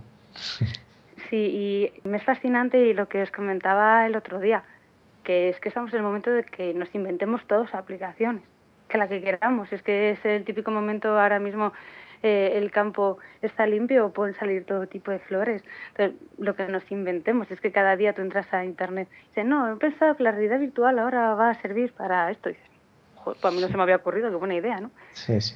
Entonces, la verdad que la realidad virtual lo va a cambiar todo, ya no solo a nivel de, medicina, cualquier otro campo. Imaginaros en, la mecánica, cuántos accidentes se han producido manejando mecanismos, piezas. Ahora a través de realidad virtual, con un visor podremos, yo que sé, manejar un brazo robótico. Eh, yo creo que va, a inundar todas, todas las áreas y, facilitará mucho la vida a todos los niveles. Sí, y además fíjate que mm, casi nunca entramos a toda la parte de, teleoperado y hay en realidad virtual eh, hay muchísimas cosas de dispositivos teleoperados en ápticos sobre todo que se utilizan a día de hoy para desactivar bombas. Eh, el robot Da Vinci, si no lo conocéis buscarlo, es un robot gigante que se, se manipula de manera remota por médicos y es un robot que tiene unas pincitas y en el vídeo eh, no os lo voy a adelantar pero el vídeo es, es capaz de hacer una pajarita. El final del vídeo vais a ver el tamaño de la pajarita, ¿vale? Entonces, eso al final es impresionante, ¿no? Es como, pero esa si no lo veo yo con la vista. Entonces, al final... Eh, muchas veces nos olvida, ¿no? Porque lo, orientamos bien a videojuegos o lo orientamos a experiencias así muy demás, pero es que la parte remota es brutal. El otro día lo comentaba y yo muchas veces lo digo en, en, mis clases con mis alumnos, los de máster son más maduros, los de grados no pero ¿sabéis la cantidad de aplicaciones que hay pornográficas con tacto virtual? O sea, que es al final, dice, bueno, el tacto virtual lo mismo a los videojuegos nos llega, y dices, no, pero es que ya va a mm, eh, interesarse el porno en que llegue. Hay 200.000 aplicaciones. Tú lo piensas y dices, bueno, tiene todo el sentido del mundo, ¿no? Si este lo operado, pues fíjate lo que es la, el poder tocar a distancia, ¿no? la gente quiere jugar a los médicos. Efectivamente. Llevamos, Laura, un buen rato hablando de, dispositivos ápticos, lo hemos hablado en las noticias. Para quien no sepa exactamente qué es, ¿cómo lo puedes explicar fácil para que la gente lo entienda? Mm, a ver, para poder entenderlo al final necesitaría como una de una de las clases del máster que, que imparto.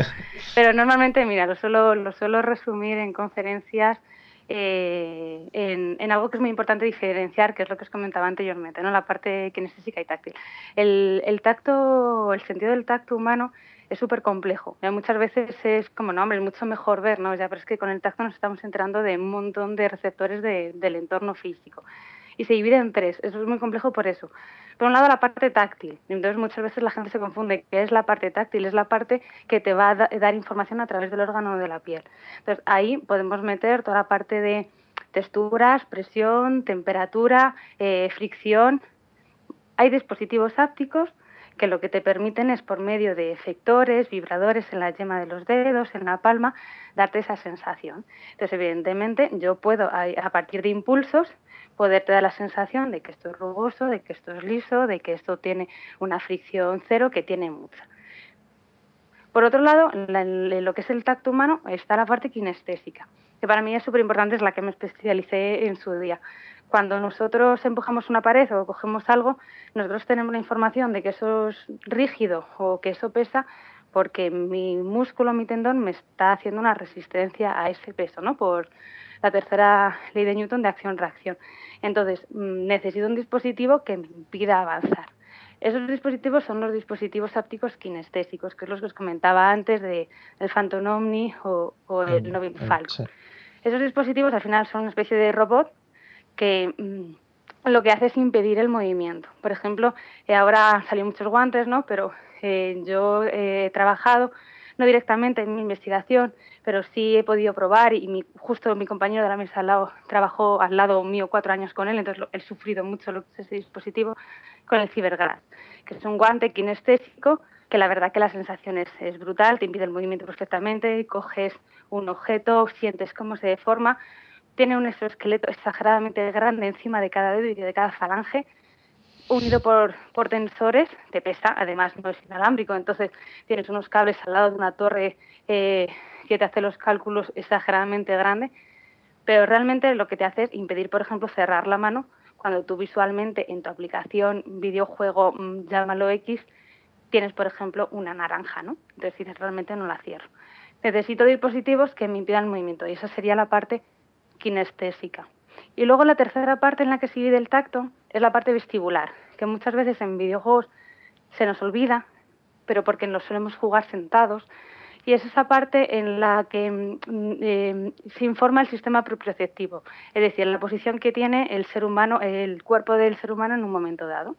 Si yo me echo para adelante y mis, mi eh, líquido de equilibrio se modifica, yo tengo la sensación que me he modificado. Ya hay dispositivos para eso y esos además son los primeros que utilizamos todos, que son las plataformas Steward. Entonces íbamos a un parque de atracciones, nos movían para adelante y para atrás y decíamos, tengo esa sensación.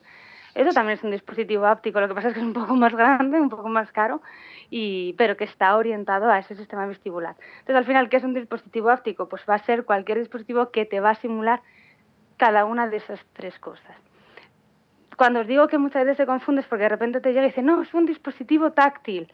Y, y, de repente ves que tiene un exoesqueleto y que no siente absolutamente nada de texturas. O al revés, ¿no? dices, no, y sienta la fuerza. Y tú ves que no, no, no. dices, no, lo que sientes son las texturas, fuerza, pero si no tengo ningún impedimento, ¿cómo siento la fuerza si nadie me está impidiendo avanzar? La mano. Entonces, todavía ahí, bueno, pues queda mucho que, aprender, pero vamos, si estamos todavía en el punto de diferenciar realidad virtual aumentada, hmm. como para llegar a diferenciar kinestésico y táctil a día de hoy, ¿no? Bueno. Pero eh, pues es que el, el Novel Fancore este que comenta, yo lo había visto para que simulaba una pistola en algún shooter y tal. Sí. Y claro, es curioso y tal, y de hecho tiene, tiene que ser bastante real, ¿no? Pero claro, esto para realidad virtual, como que no, claro, porque si estás jugando de pie y tal, que, o sea, quiero decir, ese tipo de aparatos todavía no. A ver, el dispositivo áptico, eh, hay varios dispositivos. dentro de esa clasificación que os he hecho de la manera en que actúa en nuestro sistema receptor táctil, luego también puede ser con un punto de contacto o con varios. Entonces, cuando el Falcon eh, o el Phantom el que tuviste, es un punto de contacto, pues tú coges la pistola o coges la esfera que tienen eh, delante y tú tocas el mundo con ese punto. Puedes eh, simular texturas eh, kinestésicas, es decir, tú notas vibración porque se te mueve la mano o notas fuerza, pero solo es, es, como si tocaras el mundo con un palo. Cuando tienes varios puntos de contacto es cuando te pones un guante y entonces puedes tocarlo con todo ello. Efectivamente, el guante se adapta mucho mejor a cualquier tipo de experiencia de realidad virtual porque tú no vas por la vida con un palo y además te lo pones en la mano, te puedes poner débil. Y efectivamente, si no conseguimos que sea inalámbrico, encima no me puedo mover, ¿no? Entonces, por ejemplo, Glove One, el otro día lo estuve viendo, me alegró muchísimo que fuera en Almería además, y tiene muy buena pinta. Es, es justamente el que os hablaba antes, que estaba intentando determinar exactamente cómo lo hacen. Porque yo vi el vídeo, no sé si lo habéis visto, coge la mano, tiene un seguimiento posicional de cada dedo estupendo. Eh, coge el pétalo de la rosa, parece que no notas, mm, mm, pasa con el tacto virtual, la gente se lo tiene que creer. Yo mandaba unos vídeos a los congresos de, yo lo estoy sintiendo estupendo, pero claro, la gente pues se lo tiene que creer porque no lo siente, ¿no? Por, por vídeo. Y me entraron muchas dudas de cómo generan la resistencia al movimiento. Entiendo que la están generando. Eh, ¿Pero te refieres al kinestésico? Sí. Ah. Sí. Porque hay, hay otro que es inalámbrico, y lo hace, lo comentaba el otro día en la mesa redonda, lo hace mediante aire. La idea me pareció brutal. Es decir, como un muñeco Michelin, de repente se hincha la mano, tú no puedes cerrar la mano, tienes la sensación de que es un sólido rígido lo que tocas, bajas el nivel de presión del aire y entonces es deformable y realmente yo no lo probé, ¿no? Es lo que os decía antes. ¿Cuál es ese? ¿Qué nombre tiene? no, me acuerdo cómo se llamaba eh, y además llevo varios días buscándolo y las búsquedas no son nada, eh, un guante con aire era muy ridículo, ¿no? No, de verdad, y además estoy viendo el vídeo y me convenció muchísimo de esto de no me que no he retenido el nombre y me da mucha rabia. Pero de verdad, sí, buscar, hacer las búsquedas que, que, podáis. lo, investigaremos. Y, y bastante chulas.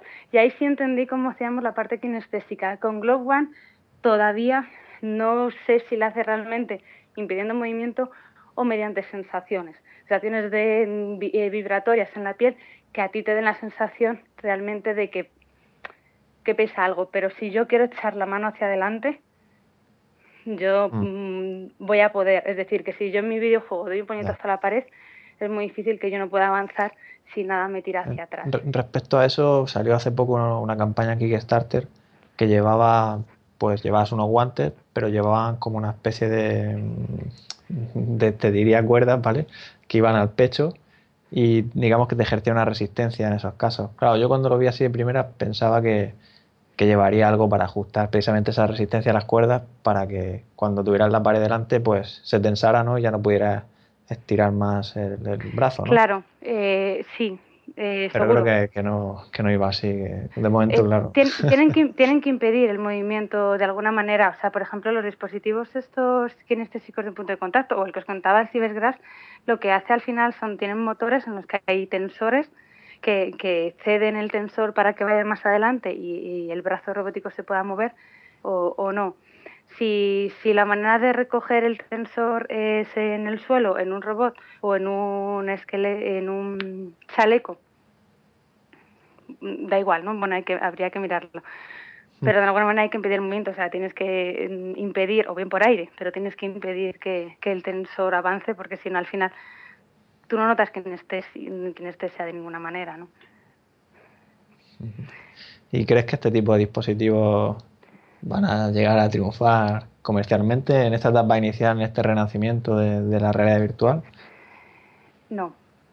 Y me da mucha pena. En la inicial no. La inicial no porque estamos, vamos a poner todo el peso y es bueno en la vista. Van a, van a considerarse principalmente eh, accesorios o, métodos de, input, posiblemente de output ni siquiera nos lo planteemos. Es que no es fácil, al final calcular la fuerza no es nada evidente. Ya os he dicho antes que es computacionalmente carísimo en, cuanto a rendimiento. Entonces, ¿que va a llegar? Eh, sí, seguro que, que guantes como como los que están saliendo con unas eh, sensaciones bastante realistas, eh, pues puede de repente tocar la campana y que uno llegue, sobre todo si llega una de las gafas grandes y lo elige como su accesorio principal. Si no, a día de hoy es, muy difícil, es muy difícil que llegue. En cinco años, pues yo creo que posiblemente sí, pero lo que es al, al, al usuario final en cuanto a usuario común, mm, jugador y demás, yo lo veo, lo veo difícil que de aquí a un año, dos, tengamos todos guantes en casa eh, ápticos. Interesantísimo. Lo que está claro que aquí hay un, enorme campo de, investigación que llevará, llevará tiempo. enorme. Sí, sin duda. Pero cuando llegue esto, madre mía, es que las posibilidades. Yo es que ya. Es que la red virtual para mí es lo que dices tú, no solo el casco, es, son los demás sentidos, ¿no? Y por eso jugar con un gamepad y tal no, no lo veo. Sí, yo se lo comentaba, yo doy clase en el grado de diseño de videojuegos también en UTAS, eh, la parte pues, de tecnología, ¿no? Y aparte de, machacarles con cosas de informática, les meto la parte de realidad virtual como diseñadores de, de juegos, ellos no programan, ellos son el, el diseñador conceptual tienen que saber lo que hay para porque al final yo siempre siempre he defendido y siempre defenderé que igual igual que no puedes hacer una película eh, que eso pasa muchas veces. Yo hago una película normal luego cojo un software en plan mística estupendo desplazo y me la dejo en 3D y la gente íbamos y además de pagar de manera carísima el, la película en 3D entre las gafas el máscara y demás decías así ah, muy bien está muy explotado el 3D, pues igual que no puedes hacer eso, y yo creo que hay películas como Gravity, a mí me gusta muchísimo, eh, hay gente que el guion no, pero de verdad está muy eh, bien hecha técnicamente, el estéreo a mí me parecía brutal, estaba pensada para ser en estéreo, videojuegos igual, no podemos hacer cualquier videojuego y decir, no, pues ahora le das aquí, das Enable Oculus y te las pones, vale, venga, que sí, que lo veo en estéreo y, me, me, muevo la cabeza y oye, qué bien que me sigue. A día de hoy nos vale pero para que yo un juego que no me aporta nada, eh, una realidad virtual, una visión estéreo, porque no tengo ninguna información adicional por ser de realidad virtual, porque el, diseñador conceptual no lo ha pensado así, yo para qué voy a cargar con una Oculus ahí media hora en mi casa que me pesa, ¿no? Entonces, bueno, al final yo creo que si mientras diseñamos las cosas pensadas en realidad virtual nos pueden surgir millones de cosas. Mientras pensemos cualquier cosa, luego digamos, no, y esto también con realidad virtual, lo que nos van a hacer es unas chapuzas increíbles. Claro, claro, de ahí las guías estas que hacía Oculus, ¿no? De buenas prácticas para desarrollar, ¿no? Y la importancia de, que no cojan ya algo y lo adapten, como has dicho tú, de, mala manera, ¿no? Que esto, como dices, es bueno que se piense desde el principio pensado para realidad virtual, porque lógicamente no todo tipo de interacciones que se hacen ahora mismo, por ejemplo, en un juego, de esto de cambiar la cámara y todo eso, pues como sabemos en realidad virtual, pues no, no funciona, ¿no? puede claro, entonces es, es, que totalmente de acuerdo, pues lo que comentaba, dices, bueno, yo para que voy a querer jugar con, con un teclado o con un mando de la, de la Xbox, dices, bueno, porque a lo mejor el juego es, es para eso, no tiene sentido que juegues con, con otra cosa, pues no es un juego pensado para realidad virtual. Y lo mismo el de realidad virtual, pues sí que no tiene sentido que juegues con un mando con cuatro botones que es, que es ridículo. Hay que verlo. Si al final son todo ventas, es elección. ¿Qué tipo de juego quieres? Y es la idea que la, a la que tenemos que llegar. ¿Qué tipo de juego quieres? Pues hoy me apetece ponerme a correr en mi casa y me, encantaba con el Omnix. Y mis alumnos me decían, pues es que esto mi madre no me deja tenerlo en casa. Es que esto yo juego media hora y me he agotado, ¿no? Sí, pero por ello es la duda que, por ejemplo, yo personalmente tengo pues ante los controles, que son lo que más me, me atrae en este caso el de HTC Vive, pero claro, también tengo la incertidumbre de que presentarán para, pues eso, aparte de las demos que, que se han mostrado, pues que sé qué juegos eh, van a convencer, ¿no? Para, para, para, para, para, tener ese, para hacer hueco en casa aparte, ¿no? Para tener esos mandos y todo eso, aunque como digo otra vez, es lo más atractivo, pero porque intuyo que algo detrás hay ahí y mecánicas nuevas de juego eh, dentro de estos nuevos títulos que se presentarán y demás y, y todas las ideas que se, que se están fraguando desde, en todos lados, ¿no? Sí, fijaros que yo tengo la sensación amarga, en parte, de que, que lo mismo hay cosas que no vamos a poder, en el sentido, eh, si tenéis hijos y de repente llega tu hijo y dice, no, mira, es que me voy a poner a jugar aquí en medio de la casa, pues normalmente la gente no tiene casas gigantes, no, me voy a montar aquí en un periquete el Omnix, me voy a poner unas Oculus, una pistola de estas así kinestésicas, ahí con el sonido. Dices, bueno, mira, fíjate que todavía ahí está dentro del Omnix, ¿no? Y dices, bueno, vale, eh, pero que no nos suele caber. Imaginaos si, por ejemplo, a mí me, me encantó el proyecto Void, dices, bueno, es que qué bien pensado, ¿no? Es una habitación en la que es todo tuyo y tú lo ves todo eh, recreado y tocas la pantalla y tú ves botones y mira, ya tienes el tacto gratis, ¿sabes? Porque de verdad existe. Vale, pero ¿cuánta gente vamos a poder tener esto? Y la industria no es una ONG, es decir, que yo por mucho que diga, no, pues me lo, van a comprar dos, no, no, no, me, no me vale. No, pero como todo, igual que los móviles y demás, cuando evidentemente va todo a su paso, a su ritmo. Claro, pero ¿en qué momento vamos a llegar? Fíjate que había, eh, había opiniones en Estados Unidos que hubiera, habrá un día que igual que la sala de estar, y se llama sala de estar, que bueno, que realmente cuánta gente tenemos una sala de estar en casa, ¿no? Pero bueno, la que es la sala de estar, habrá el salón de juegos. Decía, ¿no? Que será una, lo decían en Estados Unidos, claro, que a lo mejor tienen casas más grandes. Dices, no, pero habrá una sala que sea la sala de juegos, tendrás todo montado, tu audio tal y demás, y tú entrarás ahí, jugarás, esto seguro. Pues mira, yo no digo que no, pero ¿cuánto tiempo va a tardar para que de verdad la sociedad, por lo menos española, vamos a hablar, para que es la que estamos más rodeados, tenga una sala de juegos? Pues claro, pues lo mismo eh, meternos que si el guante eh, áptico, las gafas eh, o toco las paredes y de repente hay sonido y de repente tengo un ambientador que me da retroalimentación olfativa, lo mismo dáramos llegar demasiado y la empresa quiebra de realidad virtual antes. Entonces yo sí que tengo un poco esa sensación amarga de lo mismo, de momento nos estamos flipando muchísimo, a mí me encanta, pero esto cuando se va de verdad a sentar es posible, ahí yo sí que tengo bastantes dudas. Bueno, yo la verdad es que el tema de los andadores lo veo más por, por el tema de los mareos y eso, porque ayuda, ayuda mucho ¿no? a que no te marees, a que tu cerebro no se lo crea más. Y bueno, yo lo he podido probar y, se nota la diferencia. Sí, sí, sí, sí, se nota muchísimo. Si todo, al final los, los mareos no son más que problemas que tiene el cerebro que no le coordina, no, perdona, no le concuerda la posición que tiene física con lo que está viendo. todo lo que sea hacerlo de verdad, pues claro, menos, menos te marearás. Sí que es importante que la gente, por ejemplo, mucho se lía con, eh, con la fatiga ocular.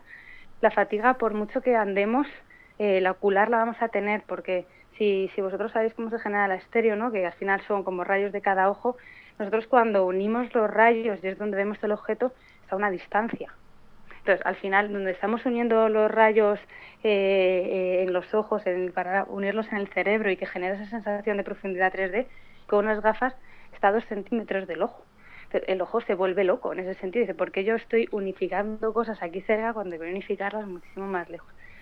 Entonces, el mareo posiblemente con los andadores, cuando me concuerde la posición vestibular que os hablaba antes con la, visual, me maree menos y, va por ahí el mareo, igual que el mareo de un coche en una curva. La fatiga ocular nos va a costar, ¿eh? es que estamos mirando cosas muy de cerca todo el rato. Pero esto que dices es curioso, ¿no? Porque yo, por ejemplo, no noto diferencia, o sea, cuando me pongo un HMD, digamos como que enfocas al infinito. No sé, es curioso, ¿no? No es lo mismo que, te pongas la pantalla delante del móvil y te pongas así a mirar, ¿no? Que te quedas pisco, ¿no? Porque, a ver, hay unas lentes, de hecho a mí me hacía mucha gracia cuando salían las Google Cardboard, la gente decía, no, es, un, es una caja de cartón, ¿no? Y dices, bueno, vale, tiene unas lentes que lo que hace es alejarte para que tú tengas la sensación de que no estás enfocando aquí delante. Claro. Y, y bueno, yo me acuerdo, venía un alumno y había comprado a los chinos una caja que era una caja con dos agujeros y se ponía el móvil. Yo cuando le vi digo, madre mía, esto es como estar haciéndose una cirugía láser de estas en el ojo. Digo, por favor, Pero hay tira gente, estas gafas. Hay gente que lo ve, ¿eh? Sin, sin lentes, que cruza los ojos, ¿no? Y, sí, sí, sí. Así me hice con eso me hice yo un visor también de cartón. pues, pues es malo, chicos. Mira, yo lo decía el lunes. Eh, ¿habéis, ¿Habéis tenido el ojo mágico en vuestra casa? ¿El libro? Sí, sí, sí. Pues, ya, pues ahí todos veíamos estéreo, te ponías ahí en la hoja pegada, te quedabas visco un rato y a oh Dios mío, una flor que sale. Estaban los cereales. Sí, eh, no, claro, efectivamente. De hecho, tú pruébalo hacerlo con dos imágenes juntas casi y ya te sale, ¿no? Bueno, pero bueno, hacer eso mucho rato tampoco es bueno porque al final estás todo el rato bizco y, y luego que eso no es realidad virtual. Entonces, bueno, pues sí, te coges dos imágenes, un agujero en una caja de cartón y, y la prueba la haces y funciona. Pero vale, para la prueba pero mm, ponerse a jugar, este chico se, de verdad la caja estaba hecha y pensaba jugar todos los días con ella. Eh, es, es, muy chungo para el ojo, ¿eh? Es como no, pero si, si, está medido como el cardboard, digamos que no, no, no cruzas los ojos, sino que miras al frente, es el mismo efecto que, digamos, que cualquier otro HMD. evidentemente, salvando las distancias con las lentes que hemos pero cogido lentes de los chinos y demás. O sea, las lentes, las lentes parece que no, pero te lo alejan. Vamos a hacer esta noche la prueba de ver la tele todos pegados a la tele. Eh, a la tele. Entonces, Vale, dices, no, yo voy a mirar reto. Vale, estupendo. Pero estás a una distancia de, de la, la, iluminación de la pantalla de milímetros. Claro. Lo, que lo mismo te queda ciego. es como la, la, la gente que, que ha visto partidos o películas en el Plus aquellos años en que estaba codificado con las rayas y la gente ahí delante ahí viendo, no, si se ve más o menos, es igual, es una locura. Bueno, eso por eso ya era un daño más psicológico lo que a ti Sí, te sí. podría hacer, ya que físico en lo que es en el ojo, ¿no? Pero sí, efectivamente. En este sentido, ¿ha- ¿habéis realizado alguna investigación en el grupo de cara a estudios de cómo puede llegar a afectar? Eh, eh, ¿Daño en cuanto visual? Sí, no, es No. que es, es muy típico que la gente, o sea, que suelen preguntar, ¿no? De hecho, es que es normal, piensa, por lo mismo que dicen, ¿no? Te pones la pantalla a dos centímetros, ¿no? Sí. No, no, no, porque eso sería una, eh, un estudio más médico. A nosotros se nos alejaría un poco cómo medir, cuantificar el daño ocular por, por utilizar eso. No, estudios más a lo mejor en el sentido de cómo afecta a cosas perceptuales, yo sí que he hecho más en el tacto en cuanto a cuánto somos capaces de discriminar, cuánto, si a mí me pones varias cosas rugosas, qué distingo y qué no distingo, aunque sea un poco variado. Pero en cuanto a, a daños en salud, eh, como informático, a, a, mí por lo menos, y en el grupo que casi todos tenemos el perfil informático, industrial, físico, se nos escapa mucho porque necesitaríamos realmente ser oculistas para, para ver el daño. Sí, bueno, nosotros lo que comentamos normalmente es que, a ver, nos pasamos horas y tal y, y la verdad es que no nos damos cansancio ocular ni fatiga, ¿sabes? Entonces, pues normalmente cuando haces algo mal con el ojo, yo qué sé, por ejemplo, yo voy al cine a ver una película en 3D y ahí sí que noto más fatiga que utilizar Oculus. Oculus lo veo más natural, ¿no? Oculus, eh, a mí es verdad que no me ha dado fatiga, también es verdad que la fatiga se soluciona entrenando. Entonces, cuanto más, y eso al final, ese tipo de estudios deberíamos utilizarlo con una muestra de población muy amplia, de gente que lo hace y gente que no, o sea, gente que está entrenada y gente que no. Cuanto más te entrenas, menos te mareas. Eh, evidentemente, pues eh, los pilotos de avión que hacen looping no se marean. Yo voy y, vomitaría el primer, la primera vuelta a 360 que me hicieran. Pero se acaba, se acaba entrenando. De todas maneras, eh, mientras sea fatiga ocular y no sea dañina, pero bueno, pues tú te arriesgas a tener dolor de cabeza después, que al final la fatiga lo que se acaba traduciendo, sobre todo en los ojos, es, es dolor ocular y por lo tanto dolor de cabeza. Ya el problema más es que, que, sea que sea dañino, pero bueno, es que eso al final es como, como la wifi. Bueno, pues la gente dice no es dañina, dañina, pues ahí, aquí estamos todos con la Ya. wifi tirando, ¿no? Entonces bueno, eso sí que habría que realizar un poco un estudio. No va a frenar, tristemente, si ahora mismo descubrimos que es súper malo, fijar cuando salieron los ebooks, decían es, es malísimo leer en las tablets, porque la luz, la retroalimentación de la luz, mirar fijamente en un punto fijo, te da te puede producir daño. Es malísimo leer en eh, un punto fijo en un autobús porque te puede producir desprendimiento de retina. Pues lo seguimos haciendo. O sea que al final no, no, no hemos parado, somos Bueno, así de eh, masocas. Esto ¿no? es como todo, también tiene que haber un poco de moderación, ¿no? en las cosas. Sí, pero fijaros a mí, eh, hay cosas, a lo mejor a un adulto, lo, eh, lo comentamos también el lunes eh, con el tema de, de Mattel, y, y su- un juego para peques, que es una especie de, de Oculus, bueno, de Sí, colores, sí. para jugar. Mira, yo no sé si a mis hijos con 5 o 6 años ya les metería un, en un jaleo de, fíjate que les diría su madre, ¿sabes? De, hola mamá, te dedicas a eso. Ya niño, pero tú todavía no, ¿no? Mm, a mí sí que me daría cosa. No, no, no tengo tan seguro que no le haga daño en el ojo eh, cuando te estás desarrollando como para que el niño ya se ponga a jugar en eso, ¿no? Bueno, Bueno, en este sentido, la realidad aumentada en teoría, bueno, también tendrá sus pegas, pero menos que, que lo otro, claro.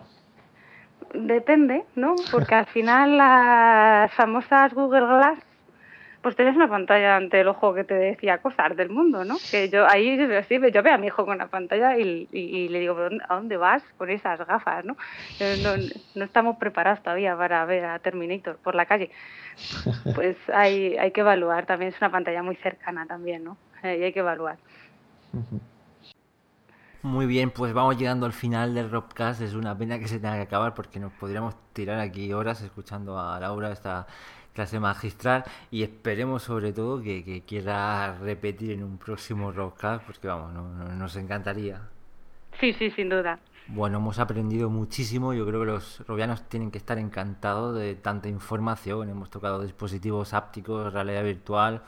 Muy, muy, muy completo. Súper interesante este Robcast. La verdad que para mí ha sido un, placer ¿eh? estar con vosotros y, cuando queráis, la próxima seguimos hablando. Yo tengo una capacidad de enrollo infinita, sobre todo en temas de estos. Así que cuando queráis, y oye, daros eh, muchísimas gracias por invitarme y desearos mucha suerte con, vuestro proyecto de Real Virtual porque me parece fascinante. Cada vez lo conoce más gente y, oye, que, que sea un sitio, un portal referente en temas de la realidad virtual. Muchas gracias. Pues un placer. Y como no, también gracias a Sei, incondicional una vez más, muchas gracias. Encantado como siempre, en este caso en especial escuchar a Laura, una experta que nos ha dejado con la boca abierta, yo personalmente estoy alucinando y nada, nos vemos en la próxima. Sí, sí, yo, yo por mi parte igual, darte las gracias y la verdad es que el tema de, los dispositivos ácticos, la verdad es que pasaba como has comentado, que no desconocía el tema, ¿no? Lo, lo asociaba todo a los táctiles, ¿no? Pero la verdad es que me ha abierto la mente. Ahora ya entiendo más de este tema. Y, bueno, pues muy interesante todo. Así que gracias. Y nada, y, vosotros como siempre, Robianos, muchas gracias por escucharnos y hasta la próxima. Un abrazo, Robianos.